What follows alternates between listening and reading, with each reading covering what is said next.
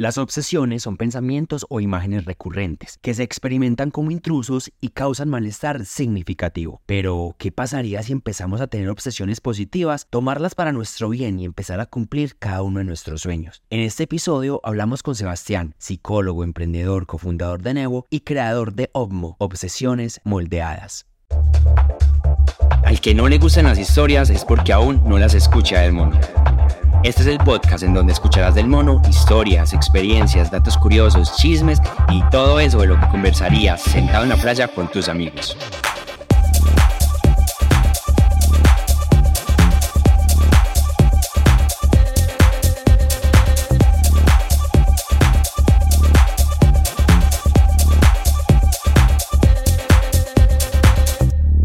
Buenas, buenas, bienvenidos a un nuevo episodio de Lo escuché del mono. Hoy con un tema muy, muy interesante porque vamos a hablar de las obsesiones. Pero ojo, esta vez no vamos a hablar de las obsesiones con una connotación negativa, sino positiva. Ustedes se preguntarán, ¿cómo así que las obsesiones con una connotación positiva? Pues sí, para eso tenemos a Sebastián, quien nos va a acompañar hoy. Él es psicólogo, emprendedor, cofundador de Nevo y el creador del concepto OPMO, que es el concepto el cual vamos a desarrollar y hablar hoy.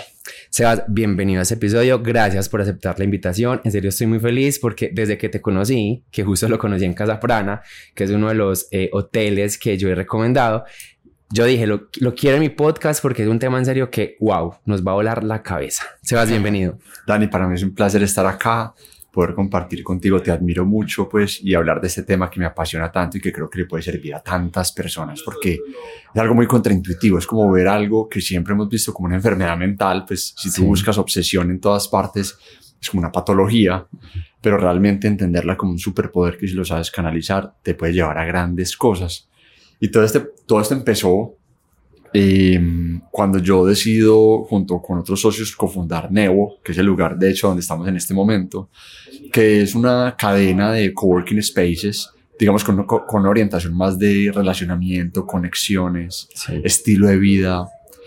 Imagínate que yo, cuando, como cofundador de Nevo, tomé la decisión de querer conocer los primeros mil usuarios. O sea, yo dije, como uno de los socios, quisiera conocer literalmente con cafecito en mano los primeros mil usuarios primero con intención comercial, como cómo puedo mejorar mi propuesta de valor, cómo puedo ser mejor como, como emprendedor.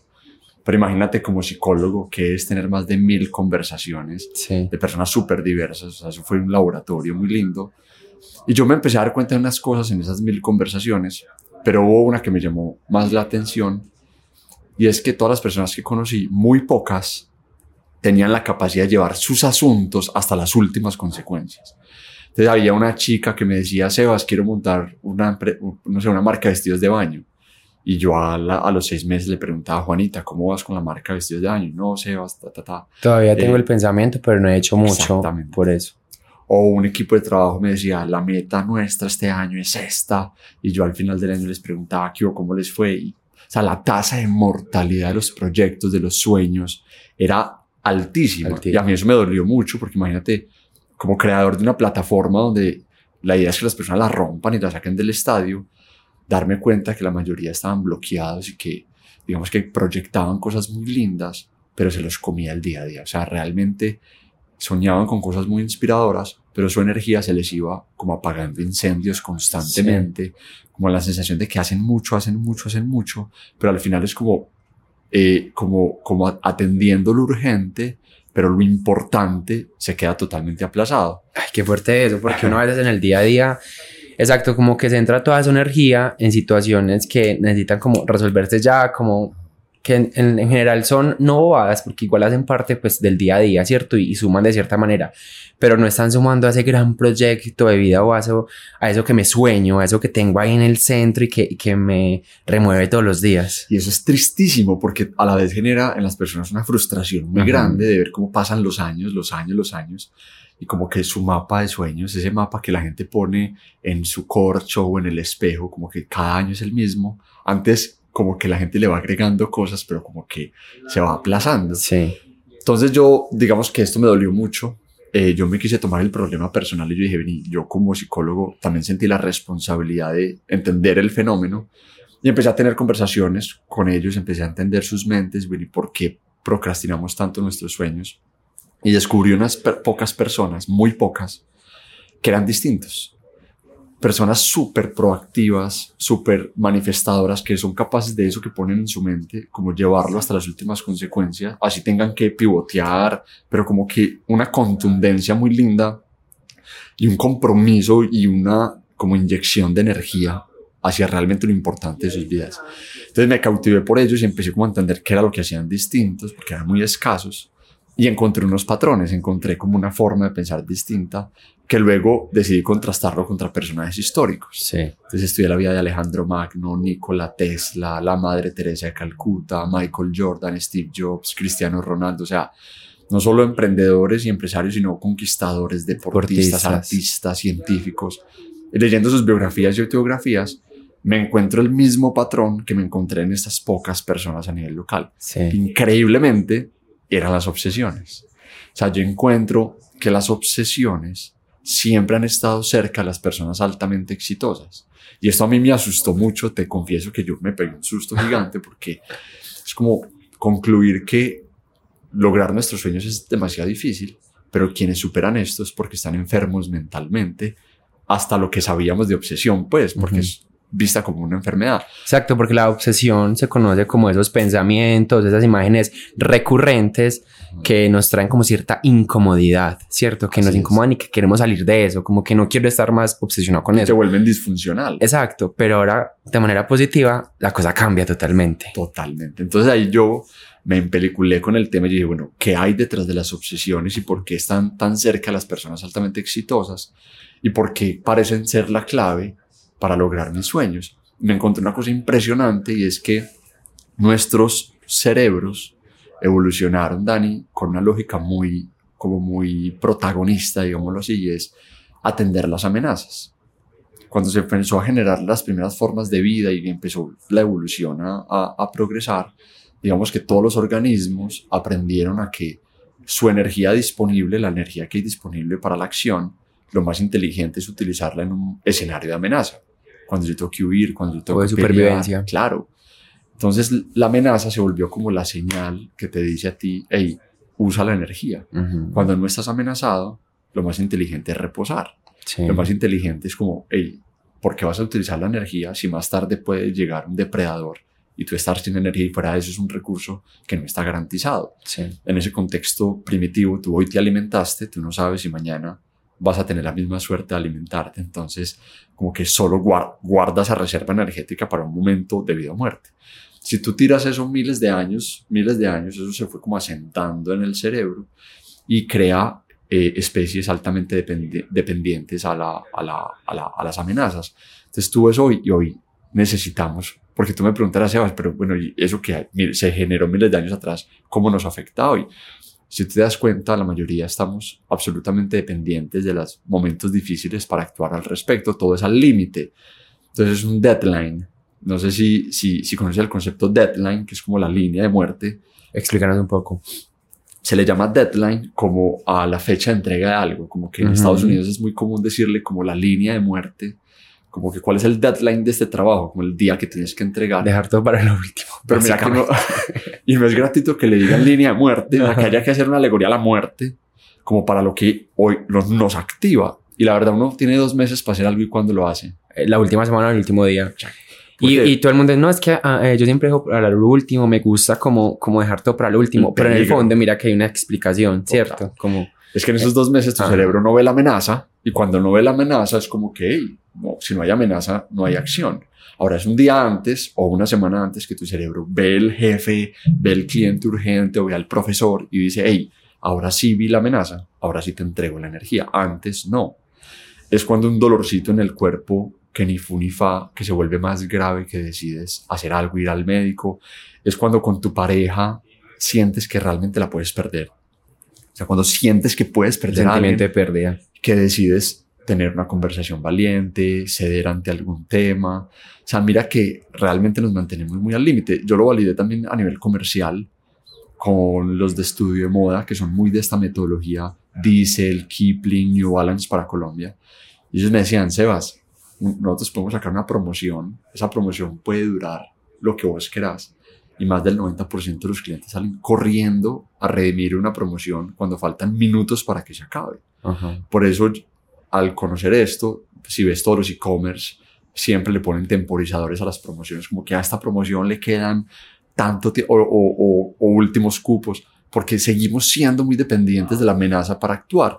Es un accidente, esto lo que es un poquito más fuerte, pero es un accidente, es la pérdida de un ser querido, es una ruptura amorosa, es irse de tu ciudad natal a probar una cosa de cero. O sea, son esos momentos fuertes de presión, de amenaza, lo que saca lo mejor de ti o lo que por lo menos te da como toda la energía para la transformación.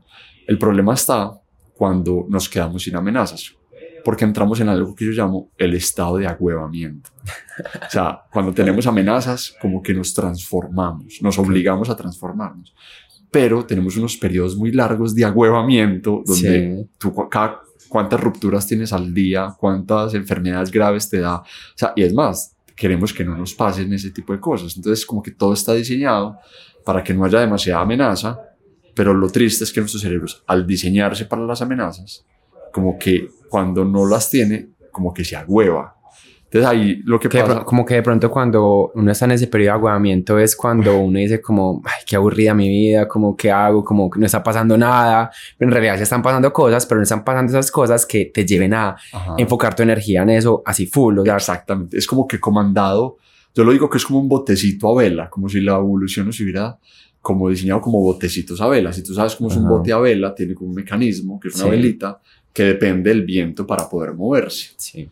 Entonces, ¿qué lo mueve? Los vientecitos del día a día y eso que no, no todos los días ventea. Entonces, ¿qué es la deuda, el jefe? Como que todos estamos ahí como con los vientecitos del día, pero para lograr nuestros grandes sueños, que son una tierra por allá hermosa, unas islas hermosas, pues yo necesito realmente poder moverme muy contundentemente y necesito, los vientecitos del día a día no son suficientes.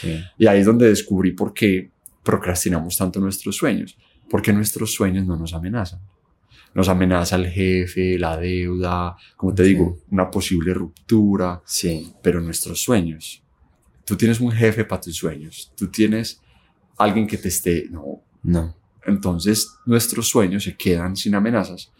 Pocas veces sentimos amenazas por nuestros sueños, entonces nos agüevamos frente a ellos y eh, se quedan totalmente aplazados. Ahora, para volver como a la obsesión, lo que yo descubrí en las pocas personas a nivel humanidad y a nivel local que superan esta lógica son personas que por algún motivo muy extraño son capaces de ver sus sueños con una, digamos como con una dinámica de extrema urgencia. Son capaces de traducir sus sueños como al idioma de la selva y sentir grandes amenazas por sus sueños, o sea, como que ellos no quieren hacer lo que quieren hacer ellos tienen que hacerlo, como que ellos no se imaginan una vida sin cumplirse a sí mismos. Lo que para la mayoría de la gente es solo una inspiración, para ellos es una inspiración y una amenaza. Y acá te voy a hablar un poquito de eso. Yo, digamos que lo represento con esta manilla, donde yo represento las inspiraciones y las amenazas. Digamos que es muy peligroso cuando tú tienes eso desalineado, cuando unas cosas te inspiran, tus sueños, las cosas lindas que quieres que pasen en tu vida, eso te inspira mucho, ¿cierto? Pero otras son las que te amenazan. Te amenaza tu jefe, te amenaza la deuda, te, te amenaza mantener tu estilo de vida. Pero cuando están separadas, lo que te inspira es muy inspirador, pero cero amenazante, y lo que te amenaza es muy amenazante, pero cero inspirador. Pero como tu cerebro siempre prioriza la amenaza, hay energía para las amenazas, pero no hay energía para tus inspiraciones. Estas personas encontraron una forma de alinearlas y hacen que sus principales inspiraciones al mismo, al mismo tiempo sean sus principales amenazas y que sus principales amenazas al mismo tiempo sean sus principales inspiraciones. O sea, imagínate, Dani, tú levantarte mañana sintiendo que lo que más te amenaza, o sea, lo que más te amenaza hoy es no cumplir mis sueños. Son tus más lindas inspiraciones, exactamente. Así se levantaba Alejandro Magno, así se levantaba Steve Jobs. Entonces, yo a eso lo llamé el estado de obmoción, que es cuando algo es capaz de inspirarte y amenazarte al mismo tiempo. Es un estado muy, muy loco, muy escaso, pero si ustedes se ponen a pensar como en qué momento algo me ha inspirado y me ha amenazado al mismo tiempo, han sido los momentos donde más energía has tenido y donde has hecho que las cosas pasen. Y las los proyectos que uno menciona, porque, digamos, no sé, yo tengo un proyecto este año y es mi mayor fuente de inspiración para levantarme todos los días y trabajar por eso, pero también es mi amenaza porque yo como sea quiero cumplirlo este año, como sea quiero hacerlo, o sea, todo lo que estoy haciendo lo hago en pro de eso, ¿cierto? Entonces ahí es donde se une esa inspiración con esa amenaza. Yo, por ejemplo, pongo un ejemplo que a la gente le encanta, porque muchos me preguntan, pero sea, explícame ese estado de emoción, ¿cómo así que algo como una amenaza inspiradora o una inspiración amenazante? Hay un ejemplo que como que todo el mundo lo entiende y es cuando tú tienes un hijo yo, no, yo no tengo hijos, pero soy hijo, pero vos también sos hijo y ya uno ahí está como en la dinámica. Y quienes los, los tienen me dicen, Sebas, tener un hijo es de los momentos más inspiradores de la vida. O sea, yo diría que el más. ¿Qué más inspirador que sentir que alguien nació de ti? O sea, pero también es algo muy amenazante. Sí. O sea, también me dicen, es el momento más inspirador de mi vida, pero es el momento más amenazante de mi vida porque también tú sientes que a alguien depende 300% de responsabilidad total.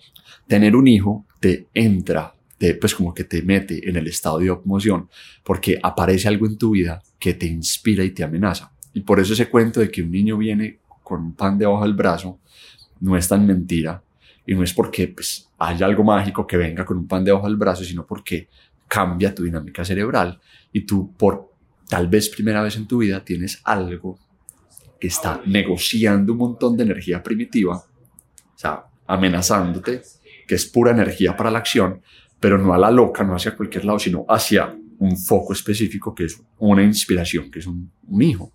Entonces, por eso la gente se le dan las oportunidades laborales, la gente como que empieza a ver su vida de una manera distinta y se empiezan a abrir posibilidades porque tú vas a estar con mucha energía muy canalizada y asumes las responsabilidades de una forma distinta. Entonces, imagínate tú sentir lo que alguien siente por un hijo, pero hacia un proyecto, Uf. hacia convertirte en la persona que tú te quieres convertir. Bueno, y ahora bien, ¿cómo puedo, yo qué puedo hacer para llegar a ese punto, cierto?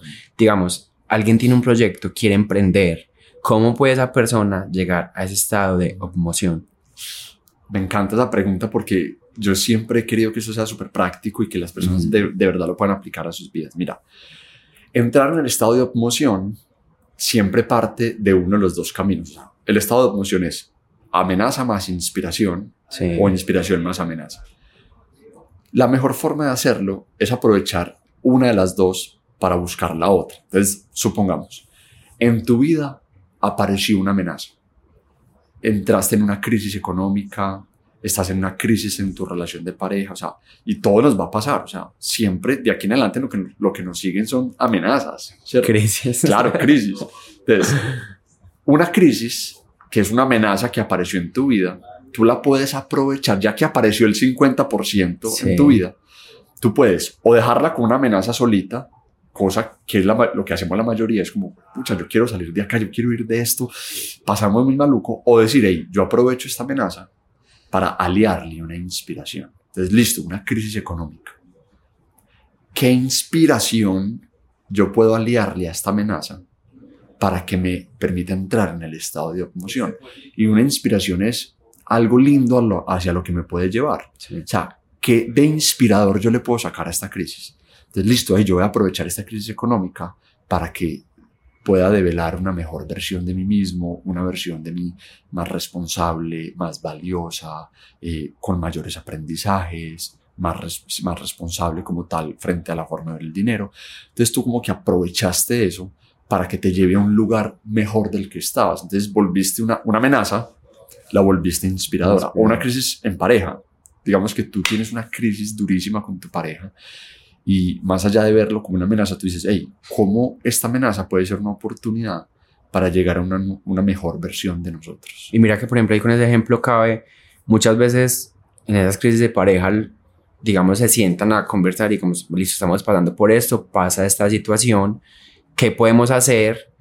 No para perder, digamos, eh, para no perder la relación, sino como para mejorar, tanto como personas que nos lleven. Entonces, por ende a mejorar como pareja y empiezan a hacer un montón de cosas y ahí es donde se recupera esa llama y donde se enciende más, claro, porque esa amenaza sacan una inspiración que los lleva a otro nivel. Entonces se emocionan porque ya no es una sola amenaza solita, sino que es una amenaza inspiradora, es una amenaza con rumbo. Pero no solamente sucede en ese camino, que nace una amenaza y le buscas una inspiración, sino que puede pasar de manera inversa, que lo que aparezca en tu vida es una inspiración, como lo que dijiste, un proyecto. A alguien se le ocurrió su idea, la, idea de su vida, la idea del millón, el proyectazo. Mira que eso no es una amenaza, sino que naces como una inspiración. Es como, uy, qué lindo que esto pasara en mi vida y qué lindo poder trabajar en este proyecto o sacar adelante este emprendimiento. Ahora, ya que nació una inspiración, tú tienes dos caminos. Uno, dejarlo como una inspiración sola, que es lo que hacemos la mayoría, y es una ilusión que se queda postergada.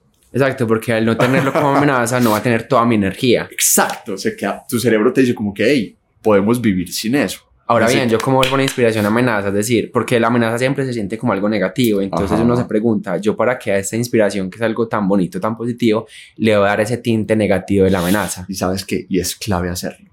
O sea, es absolutamente urgente crear ¿Cómo hacerlo y por qué hacerlo? Mira, ¿por qué primero que todo? Por el peligro que hay de dejar una inspiración sola. Y es que tu cerebro va a tender a aplazarla. Entonces, cuando tú haces que una inspiración sea amenazante, o sea, que una inspiración se vuelva amenazante, digamos que lo que va a hacer es que le va a dar una prioridad cerebral. O sea, tu cerebro va a fijarse en ella. Tu cerebro se fija en las amenazas. Si tú no juegas con eso, o sea, yo siempre he dicho, tu cerebro es un juguete. Nosotros respetamos mucho el cerebro y lo vemos como una cosa por allá que como que nadie entiende, nadie toca. Pero yo me he atrevido a ver el cerebro como algo a lo que podemos meterle la mano y poder hackearlo y poder engañarlo. Y es muy lindo cuando uno empieza a engañar al cerebro. Entonces, bueno, si yo ya sé que por miles de millones de años mi cerebro aprendió a fijarse en las amenazas, pues yo puedo utilizar eso a mi favor y hacer que mis inspiraciones pues despierten algo amenazante. Pero no hay, digamos que no solamente hay amenazas difíciles, hay amenazas muy poderosas. Entonces te voy a poner un ejemplo. Yo quiero un proyecto y yo quiero, digamos que sacar adelante mi emprendimiento pero yo estoy inspirado y necesito aliarle una amenaza. ¿Cómo yo le puedo aliar una amenaza sana? Y es, ¿por qué no te visualizas tú a cinco años como que una versión de Dani que postergó, como que dejó eso en una idea? Mm. ¿Y cómo te sentirías tú así? Ahora, ahora llévalo a 10 o 20 años. Qué mala amenaza que es. Visualiza es una pensar, quiero hacer lo que estoy haciendo el resto de mi vida y no hacer lo que me sueño y lo que tengo de inspiración. Exactamente. Visualiza una versión de Dani a 20 años que dio lo mínimo de sí y con la sensación de qué hubiera pasado si yo le hubiera metido a este emprendimiento. O una versión de ti de 80 años mirando para atrás y decir, pasé por este mundo y no me convertí en la versión que yo pude haberlo hecho. Eso duele. Y digamos ahí las amenazas vienen eh, en comparación o desde, digamos, sí, esa comparación con uno mismo o también hay amenazas de externas. Externas, sí. Eh, las, claro, hay, hay, amenazas de todo tipo, autoinfligidas, como digo yo, o generadas desde, desde, desde un ambiente externo. A mí me parece que las más poderosas son las que tú te creas. Correcto. Pero tú puedes crear amenazas externas. Yo, por ejemplo, eh, con personas que estaban postergando demasiado sus, sus, sueños, empecé a enseñarles sistemas de amenazas sociales. Entonces, por decir algo, tú quieres entrenar y tú te propusiste entrenar, pero lo estás postergando y como que no has podido acoger ese hábito. Entonces lo que yo le he recomendado, ya esto es un caso muy extremo, pero es como decirle a alguien, mira, coge a alguien de confianza, de extrema confianza, y dale un dinero que a ti te duela, o sea, como una suma de dinero que realmente a ti, como que vos digas, uy, un millón de pesos, por decir algo. Tú le vas a dar ese millón de pesos a esa persona que te ama, o sea, que te quiere. Tiene que ser una persona también muy fría, o sea, que te quiera tanto que quiera jugar este juego. Tú le vas a decir, mira, yo me voy a comprometer a en seis meses entrenar de esta o esta forma, o sea, no sé, ir mínimo tres veces a la semana. Si yo te incumplo, y hay que crear un sistema como de formas de que tú le puedas demostrar a esa persona que estás yendo, ¿cierto? Sí. Si yo te incumplo y en seis meses yo no cumplo con X, Y, Z, tú te quedas con ese millón de pesos. ¿Quién quiere hacer eso conmigo? Yo me quedo con ese millón. Entonces, ¿qué pasa? es un juego. Obviamente la persona a la que tú le tienes que hacer eso tiene que ser alguien que de verdad te quiera, pero que también sea frío, como que sea alguien que que de verdad, no alguien como que te diga, ay, no, pues, dale, mira, que, a pesar de no, madre, alguien que... Alguien sin pesar, que, ah, que me incumplió, chao, ya perdió. casi que ese millón se lo, compré en kits para repartirlo a niños, lo que sea, pero, o sea, que de verdad te, te... Entonces, esa es, mira, que es una forma de amenaza externa que tú mismo la creas y que tú dices, pucha, si yo estoy postergando esto y a mí me duele el dinero, pues entonces voy a aprovechar eso a mi favor. Mira que es un juego. Pero eso es un extremo, ¿cierto? Digamos que no a repartir plata por todas partes a, para cumplirnos a nosotros mismos. Esa es una muy extrema, pero hay unas más lindas que, digamos que hay una que a mí me parece muy poderosa y es pensar como en lo que no te quieres convertir, que es más en la línea de la que yo te estaba diciendo. Es como que, hey, mira, piensa en, esa, en eso inspirador, pero proyecta las consecuencias de tu no ser capaz de perseguir eso. Normalmente no pensamos en eso. Piensa en una versión de ti, en una versión de tu vida en la que te incumpliste. Una versión de la tu vida en la que te postergaste. Mm. Proyectalo a 5 años, proyectalo a 20 años, proyectalo a 80 años tú en una cama, probablemente ya limitado o limitada, mirando para atrás con la sensación de qué hubiera pasado. Mira que eso es amenazante, eso es amenazante. Entonces ya esa inspiración no solamente es algo lindo, algo como una ilusión, sino que ya también tiene como, como que uno dice, pues madre, esto no solamente es lindo, esto también es urgente. Entonces mira que es sano, es sano porque eh, pues realmente nuestros sueños son urgentes, Dani. O sea, son urgentes.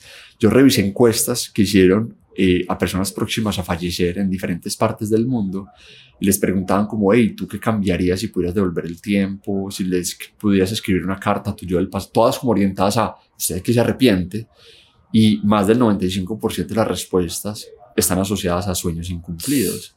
O sea, las personas están muriendo sin cumplir su sueño. Entonces, cuando yo soy capaz de mirar a la cámara y decirle a la gente que nos esté escuchando como que, hey, haz que tus inspiraciones también sean tus principales amenazas, deja de que lo que más te amenaza sea tu jefe, tu, la deuda, o sea, que obviamente hay que perseguirlas y hay que amenazar, pero que no sean las más importantes, claro. Pero no toda mi atención. No, o sea, crea amenazas también hacia lo más importante, porque vamos a dejar que nos amenaza. Yo siempre he dicho, todos tenemos amenazas. Algunos tenemos amenazas de mierda y otros tenemos amenazas muy poderosas. ¿Por qué no creamos amenazas poderosas? Amenazas que nos impulsen a cumplir lo que queremos cumplir. Y eso es posible. Y digamos que pues, yo tengo una metodología y, y yo todo el tiempo estoy transmitiendo información sobre esto, tengo entrenamientos, obviamente para canalizar esto, también te lo tengo que decir, Dani, pues a todos, y es, esto es delicado, o sea, cuando uno habla de inspiraciones, amenazas, crear obsesiones positivas, y acá hablo como psicólogo, esto tiene que tener mayor rigor, la mayor responsabilidad, esto te puede alterar, o sea, entrar en el estado de emoción, o sea, hacer que una amenaza se vuelva inspiradora o que una inspiración se vuelva amenazante, no necesariamente te garantiza una vida tranquila y, equilibrada. Porque, digamos, digamos que, no sé, ahorita poniéndolo en el ejemplo del emprender, sacar un proyecto, si yo tengo esa obsesión con eso, estoy en ese estado de emoción con mi proyecto, pasa también que llegarán frustraciones porque no sean en el tiempo que es, no sea de la forma que es. Entonces ahí es donde me revuelca emocionalmente y me saca de pronto ese equilibrio. Entonces deberíamos estar preparados para eso. Totalmente. Y por eso eh, yo empecé a encontrar la forma más sana de emocionarte. Porque si bien funciona, o sea, como que tú ya puedes hacer que tus inspiraciones persigan tus amenazas, que tus amenazas como que estén aliadas a tus inspiraciones, pero la forma de no alterarte es sanando algo que yo llamé la enfermedad del Ferrari. O sea, como que yo empecé a encontrar qué es lo que altera a las personas alteradas y qué mantiene equilibrados a los que como que no se alteran en estos estados de alta proacción. Y a los alterados les descubrí algo que yo quise llamar la enfermedad del Ferrari. La enfermedad del Ferrari, Dani, es cuando tus sueños, tú, eso que te inspira, lo cual te estás amenazando, es un resultado externo a ti mismo. Cuando tú enfocas toda tu fuerza a un resultado externo como tu emprendimiento, tienes la enfermedad del Ferrari. Si tú sueñas con viajar por todo el mundo y tener libertad económica, libertad de tiempo, eso tiene la enfermedad del Ferrari. Si tú sueñas con combatir el hambre en el mundo o el cambio climático o tener una familia hermosa, tienes la enfermedad del Ferrari. mira, porque depende de un factor externo. Porque yo digo el Ferrari por ser la caricatura más materialista de lo externo, Sí. pero el Ferrari llevémoslo a cualquier resultado externo. Mira que te estoy diciendo cosas muy poderosas, como una familia hermosa, como un viaje soñado. y como- no depende de mí, la familia hermosa dependerá de toda mi familia, ¿cierto? El viaje también de un montón de situaciones. Pierdes demasiado control y te vuelves muy vulnerable a lo que pueda pasar con ese sueño. Sí. Entonces la enfermedad del Ferrari es cuando tú sueñas con resultados externos a ti. Pasan tres cosas con la enfermedad del Ferrari. Una que ya la mencionaste y es que se, se, se abre una brecha entre tu situación actual y tu situación ideal. Y esa brecha como que, hey, mi realidad hoy y a donde yo quiero tener mi emprendimiento o el carro que quiero tener o el viaje que quiero tener o la libertad económica que quiero tener o lo que sea, como que entre más lejos estás, genera ansiedad, genera frustración. Segundo problema, la enfermedad del Ferrari, que te vuelves muy vulnerable si tu sueño se altera. Entonces, si tú sueñas con una maestría en una superuniversidad y te niegan el cupo, se cae tu identidad. Si tú sueñas con una familia hermosa y la verdad tengo que decírselo a todo el mundo, puede que eso no se dé. Entonces tu valor como persona se cae. Steve Jobs tenía la enfermedad del Ferrari. Él soñaba con el mejor computador del mundo. Él tenía una inspiración que era crear el mejor computador del mundo, que al mismo tiempo era su principal amenaza. Sí. Pero cuando Steve Jobs iba a tener al frente el mejor computador del mundo, jamás. Él nunca llegaba. El equipo de él podía ponerle al frente el computador que sea y él nunca iba a tener al frente el mejor computador del mundo. Entonces te vuelves muy vulnerable, ¿cierto? Y la ter- el tercer problema en la enfermedad del Ferrari es que si aún lo logras, o sea, si aún toda esta emoción te lleva a manifestar eso que querías, también caes en depresiones y caes en vacíos. Un artista muy famoso de la ciudad le preguntaron como, hey, ¿cuál había sido tu, muy, cuando digo muy famoso es muy famoso, o sea, top 3 de, de, de Medellín, pues que hoy son del mundo, le preguntaron como, ¿cuál fue tu principal motivador durante gran parte de tu carrera? Y él dijo, ver un millón de dólares en mi cuenta de ahorros. Enfermedad del Ferrari. Espera, pues. Entonces él dijo, el día, o sea, eso fue mi driver durante casi toda, o sea, como mi, como mi gran motivación. Dice, el día que yo vi un millón de dólares en mi cuenta de ahorros, caí en depresión. Porque cuando tú sueñas con resultados muy externos, cuando llegas, primero tú normalmente idealizas las cosas. Y se- pues crees que las cosas son mucho mejores de lo que son. Entonces llegas y dices, uy, esto no era lo que yo pensaba. Y segundo, ahora quién soy yo. Si esto era lo que me, mi identidad estaba acá, esto es lo que yo venía persiguiendo tantos años, ahora me quedo, o sea, ahora para dónde voy, quién soy yo y caes en un vacío. y mira loquísimo. que ahí mencionas algo muy chévere y es el hecho de disfrutar el proceso, Ajá. ¿cierto? De la meta también es el camino, como se diría. Pues disfrutar el proceso. No, mi meta es un millón de dólares, entonces me centro ahí y dejo también como de prestarle atención como a todo el proceso tan bonito que se da para cumplir esa meta. Entonces, porque claro, la cumplo y ya es como, bueno, y entonces, quedo sin. ¿Qué, qué ¿de hago ahora? pego? Ajá, ¿qué hago ahora? O sea, ahorita mencionas algo muy chévere es el control. ¿Qué- O sea, ¿qué tanto control deberíamos esperar tener sobre esos sueños, sobre esas obsesiones o qué tanto control deberíamos no tener? Ahí cómo juega el papel, el control. Me encanta que me toques ese tema porque para mí el control es clave, ¿cierto? Yo siento que nosotros constantemente queremos controlar lo que no podemos controlar. Y ojo a esto, y lo que podemos controlar, no lo controlamos. Estamos siempre como con la energía y la atención dispersa, siempre por fuera de nuestra zona de afectación. Cuando tú sientes que no tienes control, es que todo se despelota.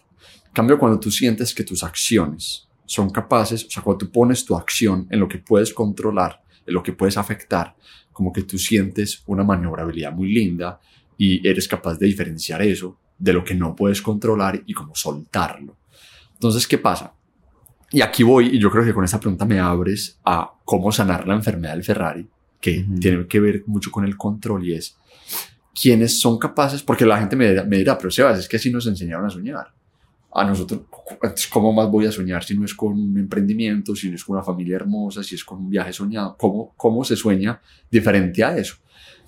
Quienes se emocionan de manera sana, obviamente sueñan con cosas externas, obviamente sueñan con la mega maestría, con el mega viaje, con el mega estilo de vida, pero ellos cumplen como un paso adicional. Ellos no se quedan ahí y no ponen su atención y se quedan externalizados, sino que se hacen una pregunta que lo cambia todo y es, ¿en quién me tengo que convertir yo? ¿Cuál es la versión de mí que me habilita para ser capaz de estar viajando por todo el mundo, para tener una familia hermosa? ¿Cuál es el Sebastián en el que yo me tengo que convertir para ser capaz de tener una familia Hablar más desde el ser. Exacto. ¿En quién me convierto yo en el camino de conseguir un millón de dólares? Y me enamoro es de esa versión que yo me persigo constantemente. A los emocionados sanos se persiguen a sí mismos constantemente. Y ahí voy, ¿no crees que esquivé la pregunta del tema del control? Si, volvamos al Ferrari y entiendan como Ferrari cualquier sueño, ¿cierto? Así sea súper lindo, súper...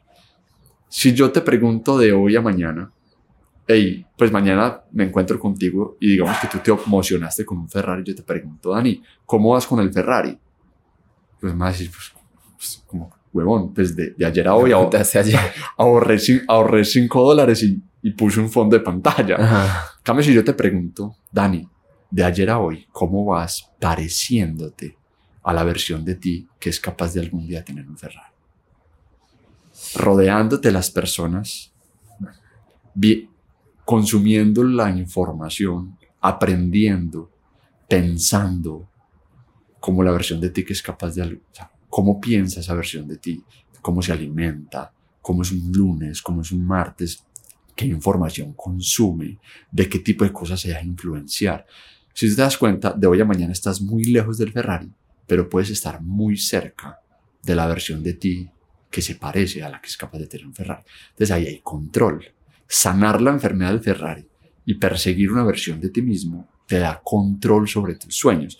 Porque si bien el resultado externo, la brecha sigue existiendo, o sea, sigue, tu sueño está por allá lejos, la versión de mí que es capaz de tener libertad financiera está por allá en 10 años, pero tú, si ves cuál es la versión que hay detrás y la traes, tú puedes hoy empezar a perseguirla porque son acciones que solo dependen de ti, porque son comportamientos, son hábitos, es a que le dices que sí, a que le dices que no.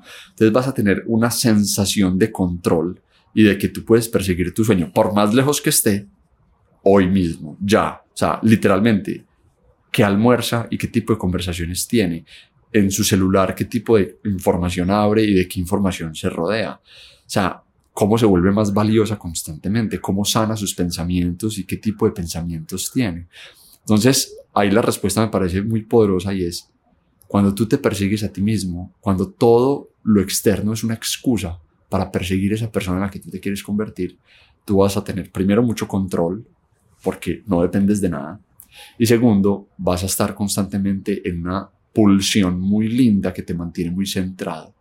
Porque si digamos que tu sueño se altera, si lo que tú soñabas era una maestría, una super maestría, y eso se te niega, tú en vez de caerte en un vacío y decir, ahora quién mierda soy, te dices, hey, vení, yo realmente lo que estaba persiguiendo era en quién me convertía yo a través de esa maestría. Yo estaba realmente enamorado o enamorada de la versión de mí que estaba ahí. Ahora, ¿a través de qué otro mecanismo, qué otra estrategia puedo utilizar para seguir persiguiendo eso en lo que yo me quiero convertir? Entonces, mira que ya no te vuelves tan vulnerable ante la externalidad, sino que nadie te puede quitar la carrera hacia ti mismo. Exacto, porque digamos ahí con el ejemplo de la maestría es como, no sabía esa maestría, pero será otro el camino para llegar a esa versión de mí que quiero ser, ¿cierto? Una maestría específica me persigo a mí mismo y no. Exacto. Una maestría es el único camino para yo convertirme en la persona que me quiero. No. Una pareja, una pareja, o sea, una persona con nombre y apellido, es el único camino que yo tengo en el mundo para perseguir lo que yo me quiero, en lo que yo me quiero convertir, ¿no? Entonces, la película y la obsesión es en quién decides tú convertirte y cómo alineas todo y ves todo alrededor en un aliado y en un vehículo para convertirte en lo que tú te quieres convertir. Por ejemplo, Nevo, que es la empresa que tengo con mis socios, si mi valor como persona valiera por lo que vale Nevo, si Nevo se quiebra, pues yo me quiebro y mi valor se quiebra. Correcto. Cambio, si yo realmente estoy enamorado es en quién me convierto yo. Por ejemplo, con tu emprendimiento realmente enamórate de en quién te conviertes tú con ese emprendimiento. Una versión de Dani que gestiona proveedores, que se lidera a sí mismo, que se prueba a sí mismo, que es capaz de sacar adelante eso, que probablemente genere empleo, que se vuelve inspirador. Entonces, si tu emprendimiento con nombre apellidos, por algún motivo hay que cerrarlo, tú vas a tener la frialdad y el amor de decir, bueno, esto se cierra, ahora a través de qué otro vehículo puedo seguir persiguiendo esas habilidades que yo quiero desarrollar y esa persona a la que yo me quiero convertir. Muchas personas se quedan chiquitas defendiendo una historia de emprendimiento porque creen que su valor está ahí y no se han dado cuenta que si fueran capaces de pasar la página, podrían seguir persiguiendo algo que los vuelve más poderosos, que los puede expandir más y crear una gran versión de sí mismos, porque ya no están enamorados de lo, del resultado externo, sino tú decías algo muy bonito, es disfrutar el proceso. Y esto te lleva a, volvamos al ejemplo del superartista del millón de dólares, como que tú cuando vas a llegar a decir que te convertiste en tu mejor versión. Yo esto lo llamo el yo superior. El yo superior es como la versión que hay detrás de tus sueños. ¿Cuándo tú te vas a levantar y vas a decir, hoy ya soy mi yo superior? Nunca. O sea, perseguir tu mejor versión es un propósito para toda la Constante. vida. Que hasta el último día de tus vidas vas a tener el llamado de decir, yo hoy puedo ser un 0.1% más elevado que ayer, más noble, más valioso, más inspirador, más líder. Ahora, si bien nunca, o sea, vas a tener un propósito para hasta el último día de tus vidas, vas a disfrutar de, en evolución. O sea, siempre va a haber hambre de querer evolucionar un poquito más como persona, pero cada vez te, tú notas tu crecimiento y te disfrutas, en, te disfrutas el proceso de verte creciendo. Entonces, y así para los cambios no pegan tan fuerte, ¿cierto? Porque no es qué me está ayudando a hacer lo que quiero hacer, sino cómo lo estoy haciendo.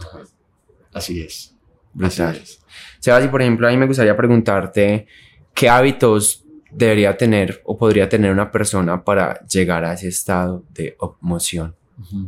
Para mí el primero es entenderlo, ¿cierto? Como que saber que cualquier amenaza la puede volver inspiradora y cualquier inspiración la puede volver amenazante. Ya el segundo, pues como entender el, el, el, estado, digamos así. Una vez lo entiendes, un primer hábito y un ejercicio que les recomiendo pues a todas las personas que estén leyendo esto es que cojan una hoja apenas puedan y hagan una lista de amenazas hoy en su vida. O sea, ¿qué te está amenazando hoy? Mi jefe, perder mi trabajo, que mi pareja me deje, que mi familia piensa que yo no valgo nada, haz la lista de todos tenemos amenazas. Haz una lista de amenazas. Ahora, hazles una línea, ¿cierto? Y pon como inspiraciones. Y a cada una de esas amenazas vas a encontrarle una inspiración. Como que me amenaza hoy que mi familia sienta que yo no valgo nada y que yo no sirvo para nada. Listo. Ahora, ¿cómo puedes aprovechar esa amenaza? O sea, si esa amenaza es porque te está queriendo, o sea, tú quieres huir de ese estado, ahí hay mucha energía. Ahora, ¿Cómo puedes aprovechar eso, ese impulso, para llegar a un lugar inspirador? O sea, para que te convierta en la mejor versión de ti mismo. Entonces, empiezas a decir, ahí, esta amenaza me puede llevar a mí a ser un Sebastián o una Camila o una Ana, eh, digamos que más valiosa, que empuje sus límites. Tan.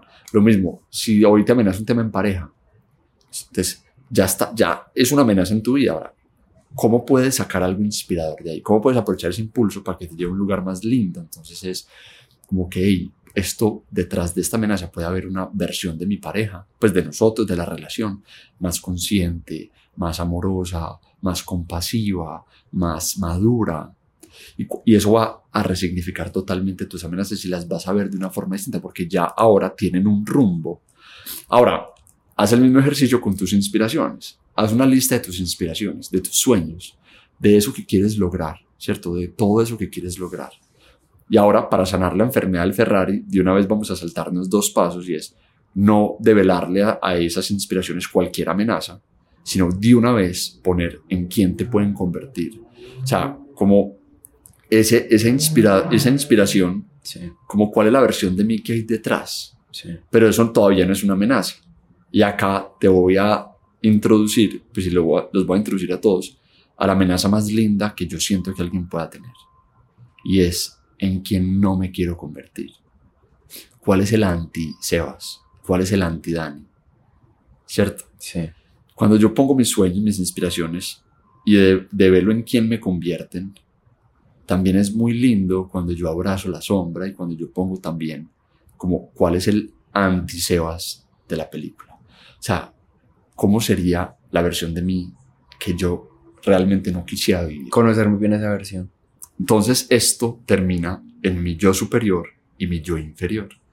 Este tótem, además de recordarme la importancia de alinear inspiraciones y amenazas, constantemente cuando yo lo veo, recuerdo y siempre imagino como cuál es el Sebastián que yo quiero ser, el Sebastián que yo me quiero regalar a mí mismo, el Sebastián que yo le quiero regalar a las personas que me rodean, al mundo, pero también abrazo, y mira que es del mismo tamaño, con el mismo protagonismo, cuál es el Sebastián que yo no quiero ser, en quien yo no me quiero convertir. Y lo abrazo, o sea, no es para rechazarlo, no, no, no, esto es un abrazo a la sombra y decir, hey, así como yo me puedo convertir en el fruto más lindo, yo también podría podrirme, pues en el buen sentido, o sea, yo también podría convertirme en una versión de mí que no quisiera. Correcto. Cuando yo la veo, cuando yo soy capaz de escribir en quien no me quiero convertir, empieza la amenaza, una amenaza muy sana. Y te haces como a dos maestros, como dos recursos, yo superior y yo inferior, que son aliados para tu evolución. Uno está liberando energía y te está diciendo como que, hey, pilas, es como dejar de depender de crisis externas. Recuerda el botecito que necesita que ventee fuerte duro afuera para poder moverse. El yo inferior es como reemplazar la necesidad de una amenaza externa por una amenaza interna controlada y sana. Es como una amenaza propia, un tiburoncito detrás que te dice, hey, mira lo que te podrías convertir si te sigues aplazando, mira lo que te podrías convertir si sigues dando lo menos de ti, siendo una versión minimizada, y obsérvala de frente. O sea, yo pongo a que las personas miren de frente ese maestro y esa maestra, porque eso es lo que es de quién no quiero ser.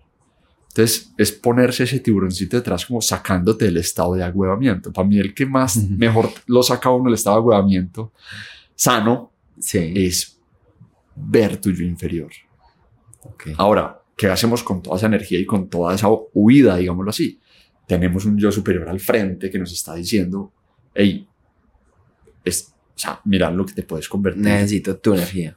Exactamente. Entonces es como ponerse un motor y una brújula. Sí. Que cogen ese botecito y dejan de que dependa del, viento, del viento externo a que tenga un motor que está todo el tiempo jalando y que tenga una brújula que te está dando dirección. Sí. En quién me quiero convertir y en quién no me quiero convertir. Entonces un hábito, para volver a tu tema, es escribir esto. Es empezar a, a, a escribir sobre quién quiero ser y quién no quiero ser y solamente háganlo para que vean lo lindo que empieza a pasar en sus vidas. Definitivamente, este es un tema muy amplio, o sea, wow, me tiene aquí, pues, con un montón de ideas, quiero llegar ya a escribir todo esto. Sebas, gracias por este espacio, en serio, gracias, mil gracias. Quiero que nos des tus redes sociales, porque sé que ahí vamos a poder ampliar sobre ese tema y muchísimos más temas, que por ahí espero tenerte en otro episodio para hablar de otro de tus temas. Danos, por favor, tus redes sociales y mil gracias por estar acá. Dan, es un placer, es un placer que tú pues te hayas interesado en este tema porque como te lo digo, te admiro demasiado. Y de nuevo, yo siento que como tú pueden estar más de uno, más de uno puede estar así como, uff, como pensando un montón de cosas, yo creo que esto es demasiada información. Entonces, claro, pueden hablarme en mis redes, yo estoy montando contenido, yo hago entrenamientos en eso, entonces que quieran, el que quiera vivir esto, de hecho esto es un, parte de un kit que yo entrego en una de mis sesiones entonces en Sebastián Chinkowski yo creo que lo mejor es ponerla acá la de estar viendo porque es compleja de escribir. Ahí pueden ver como todo y ver mis entrenamientos y todo y con mucho cariño pues puedo acompañar a la persona que quiera como guiarse y empezar en este camino de la opmoción. Gracias Sebas por estar aquí, a ustedes por vernos y escucharnos y nos vemos en un próximo episodio. Chao, chao.